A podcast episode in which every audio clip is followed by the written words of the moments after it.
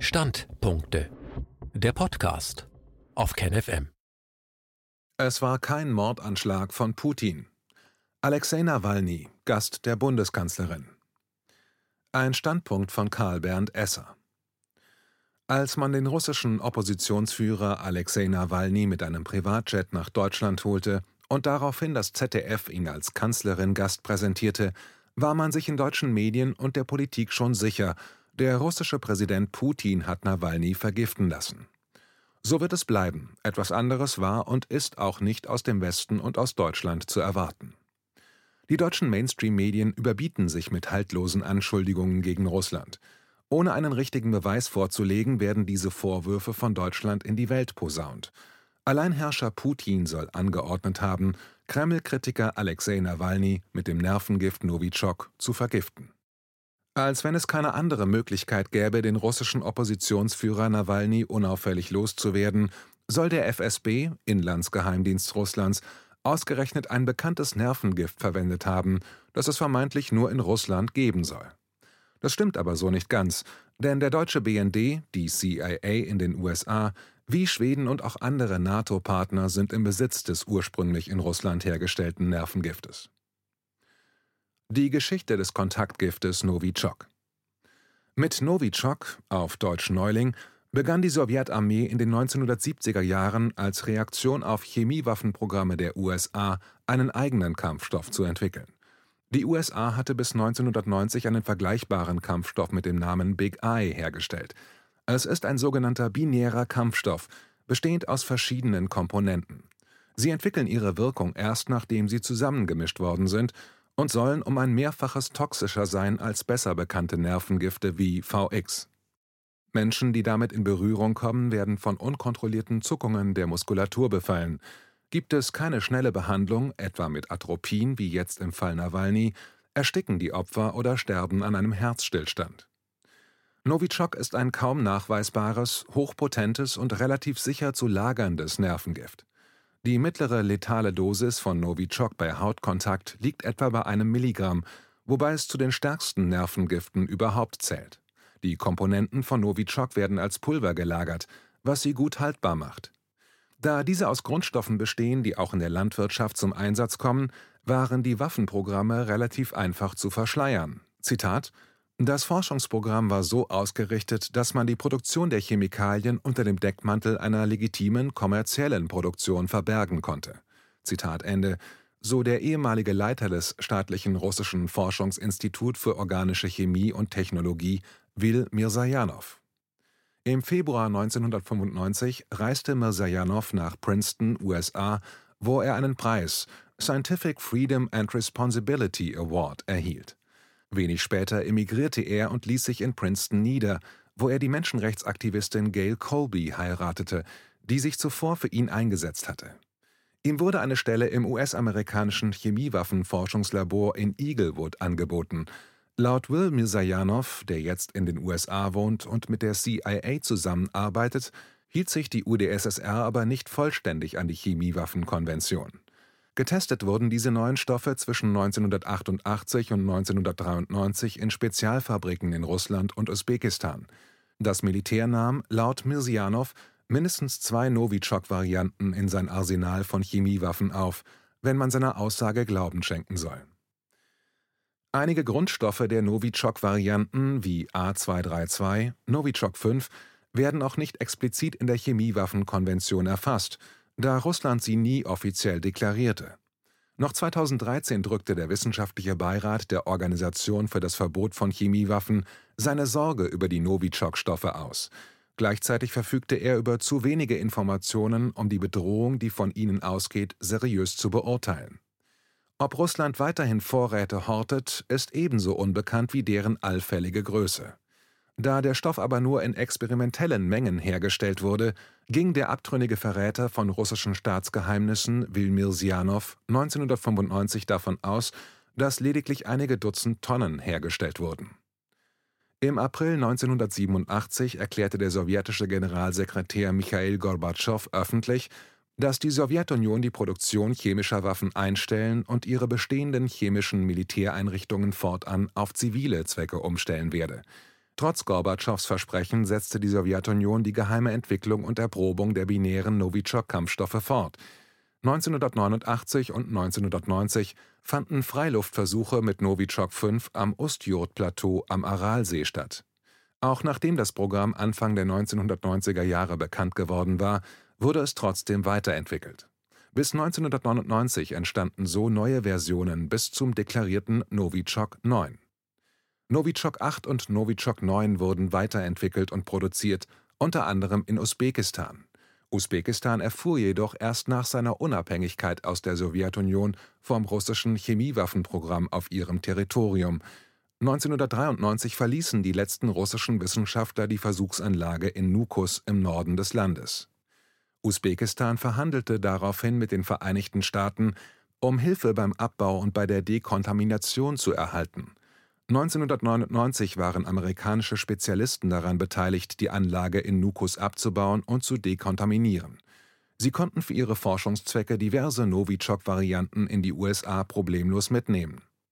Konkret heißt das, dass auch die CIA mit an Sicherheit grenzender Wahrscheinlichkeit seit 1999 in Besitz russischer Novichok-Varianten ist nach Medienberichten vom Mai 2018 hatte auch der deutsche Geheimdienst BND bereits in den frühen 1990er Jahren eine Probe von einer der Varianten von Novichok beschafft, indem man einem russischen Wissenschaftler und dessen Familie Aufenthaltsrecht in Deutschland im Austausch für die Probe zusicherte. Bundeskanzler Helmut Kohl war informiert, daneben aber nur wenige Personen. Um rechtlichen und politischen Bedenken zuvorzukommen, behielt man die Probe nicht, sondern ließ sie in Schweden unter strenger Geheimhaltung analysieren und informierte dann die engsten westlichen Verbündeten über die Ergebnisse. Die Ehefrau des russischen Wissenschaftlers, der für den BND spionierte, versteckte eine Novichok-Probe in einer Pralinenschachtel und brachte sie in einem Passagierflugzeug nach Schweden. Die Frau hatte dort Verwandte, sodass die Reise nicht auffiel, die Übergabe wurde dann durch die schwedische Sicherheitspolizei Säpo organisiert, die die Pralinen dann mit dem Zug rund 1000 Kilometer weiter in das Chemiewaffenzentrum in Nordschweden brachte. Möglicher Einsatz von Novichok Novichok soll bereits beim Giftanschlag auf den ehemaligen Doppelagenten Sergei Skripal im Jahr 2018 zum Einsatz gekommen sein – der heute 69-Jährige wurde damals in der englischen Stadt Salisbury mit seiner Tochter Julia vergiftet. Beide überlebten das Attentat nach wochenlangem Koma und sind seitdem von der Bildfläche verschwunden. Das britische Chemiewaffenforschungszentrum Porton Down identifizierte damals, wie nun auch die Bundeswehr, einen Stoff aus der Novichok-Gruppe als Ursache für die beinahe tödliche Vergiftung. Der Anschlag zog eine schwere Krise im Verhältnis zwischen Russland, Großbritannien und der EU nach sich. Novichok soll immer den russischen Fingerabdruck dieser Anschläge darstellen. Ob das dann tatsächlich so abgelaufen ist, bleibt bis in die Gegenwart aber im Verborgenen. Der aktuelle Fall Alexei Nawalny Nawalny hat die klinischen Zeichen einer Vergiftung gezeigt. Es gibt weiterhin keinen offiziellen medizinischen Befund, der die Annahme, es wäre Gift von außen zugeführt worden, in irgendeiner Weise nahelegt bzw. schlussendlich beweist. Trotzdem behauptete der Sprecher der Bundesregierung, Seibert, im Rahmen einer Bundespressekonferenz am 2.9., es gäbe nun, Zitat, einen zweifelsfreien Nachweis, Zitat Ende, für eine Vergiftung mit einem chemischen Nervenkampfstoff aus der Novichok-Gruppe.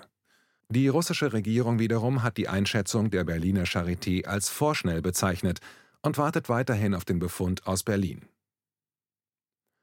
Wer zahlt Nawalnys Rechnungen in Deutschland?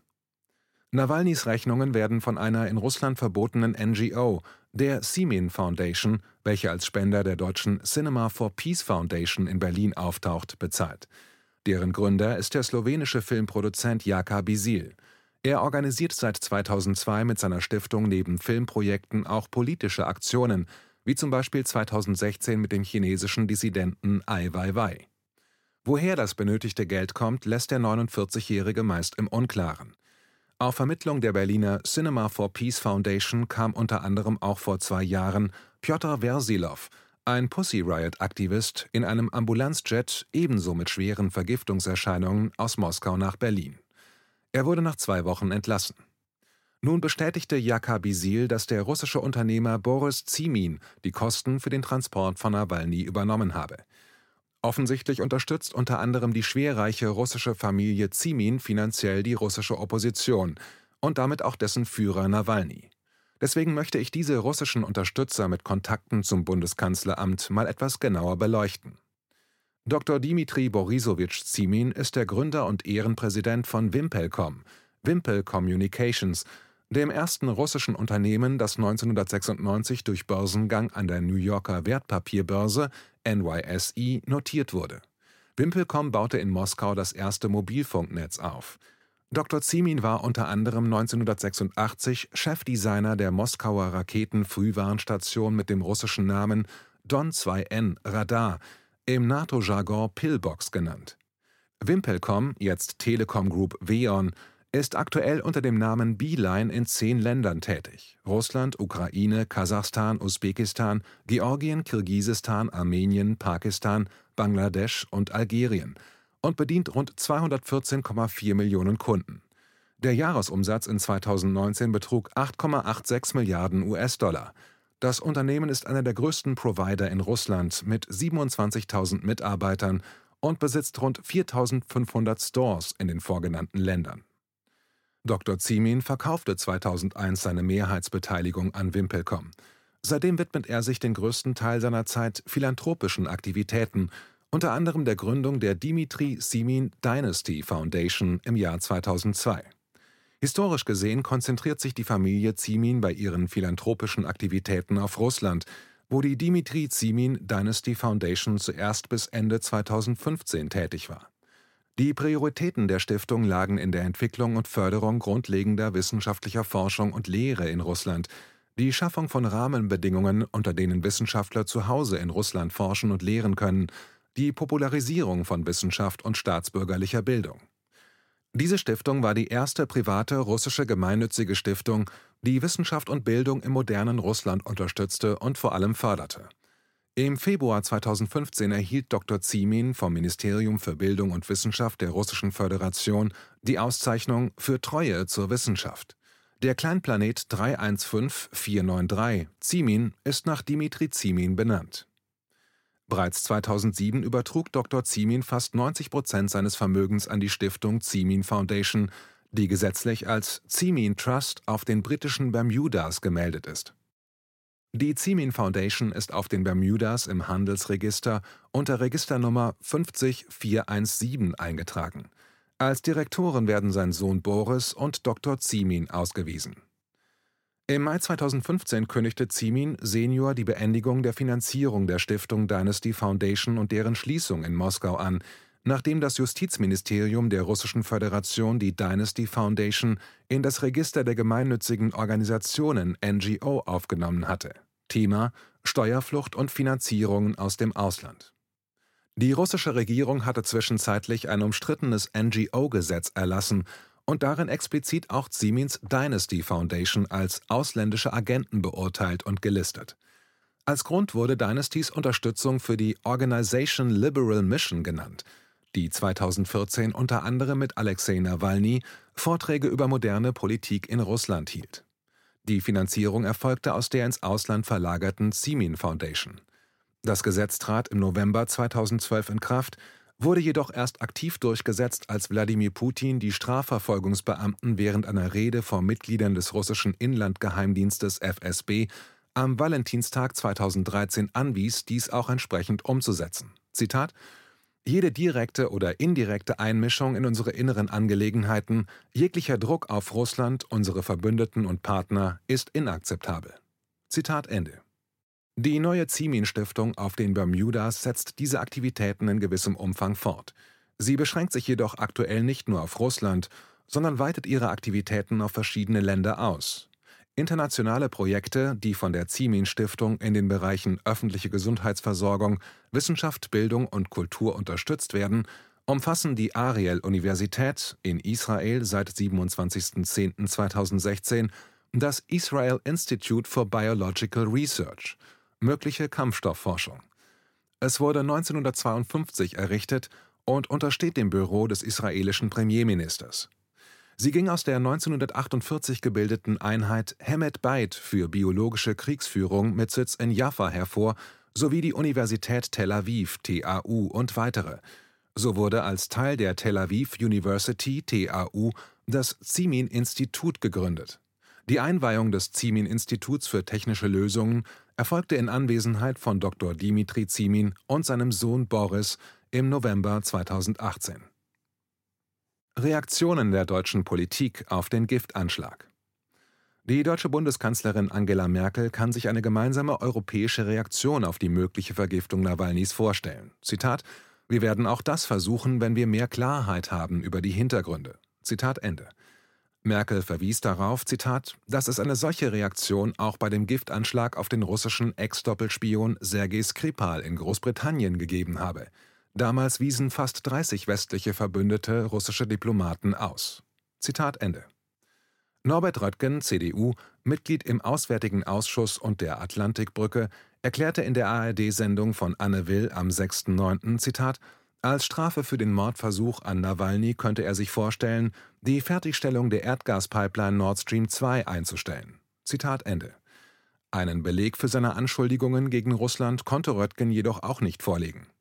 Zitat: Deutschland soll dieses unökologische Projekt aufgeben, auch wenn es Schadensersatzforderungen geben wird. Zitat Ende, sagte die Grünen-Chefin Annalena Baerbock am 7.9. im ZDF MoMA, dem Frühstücksfernsehen des ZDF. Und die FDP als ewiger politischer Trittbrettfahrer springt mit dem Fraktionsvize Alexander Graf Lambsdorff auch gleich auf diesen Sanktionszug. Der weiterhin nicht bewiesene Novichok-Anschlag wird jetzt von vielen deutschen Politikern hergenommen, einen Ausstieg aus dem Nord Stream 2-Projekt zugunsten der US-Flüssiggaswirtschaft zu inszenieren. Diese Inszenierung wird den Bürgern als einzig logische politische und wirtschaftliche Konsequenz medial verkauft. Deutschland soll in den USA das zehnfach teurere US-Flüssiggas kaufen, das ist offenbar das Fernziel hiesiger Politiker, ganz im Sinne der Vorgaben und Vorstellungen aus Washington. Schließlich hat die deutsche Politik längst neue Hafenanlagen mit Gasterminals für die US-Flüssiggastanker mit Hilfe unserer Steuergelder vorsorglich als Geschenk gebaut. Allein der Transport des Flüssiggases per gefülltem Schiff von den USA nach Deutschland und wieder leer zurück wird ein ökologisches Desaster. Daran haben die Grünen nicht gedacht. Die Optionen der Bundesregierung in der Nawalny-Causa sind begrenzt. Die Bundeskanzlerin hat sich in ihrer Russlandpolitik während der letzten Jahre in eine Sackgasse manövriert. Fazit nicht mal Donald Trump beschuldigte die russische Regierung, einen Giftanschlag auf Nawalny geplant und begangen zu haben. Die nächsten Wochen werden zeigen, ob Russland den Mordversuch an dem Oppositionellen tatsächlich geplant und begangen hat oder ob es als veritables Szenario die vorgetäuschte Straftat eines westlichen Geheimdienstes mit aus Russland, Usbekistan erworbenen Novichok oder einer ähnlichen Substanz aus dem Westen war. Bis heute hat die Bundesregierung weder ihren Bündnispartnern noch Russland über ihre Laborergebnisse in der Sache Alexei Nawalny konkret unterrichtet. Mittlerweile ist das Opfer, o oh Wunder der Charité, wieder aus dem Koma erwacht. Mike Pompeo hält der bisherige Verlauf dieser Geschichte weiterhin nicht davon ab, Russland aktuell erneut zu drohen. Zitat US-Außenminister Mike Pompeo sieht eine begründete Möglichkeit, dass die russische Regierung hinter der Vergiftung von Putin-Kritiker Alexei Nawalny steckt. Für die Russen werde sich das als kostspielig erweisen. Zitat Ende. Die Tagesschau vermeldete gestern, Zitat, Fall Nawalny, Berlin hat keinen Zweifel. Es stellen sich jetzt sehr schwerwiegende Fragen, die nur die russische Regierung beantworten kann und beantworten muss. So die Ansage Merkels an die Adresse Moskaus. Zitat Ende. Der Spiegel weiß schon heute, Zitat, Polizei verschärft Bewachung für Nawalny. Der Zustand des russischen Oppositionspolitikers Alexei Nawalny verbessert sich offenbar zusehends. Nun fürchtet die Polizei nach Informationen von Spiegel und Bellingcat weitere Attentatsversuche. Zitat Ende. Es kann noch ein politisch unruhiger Herbst werden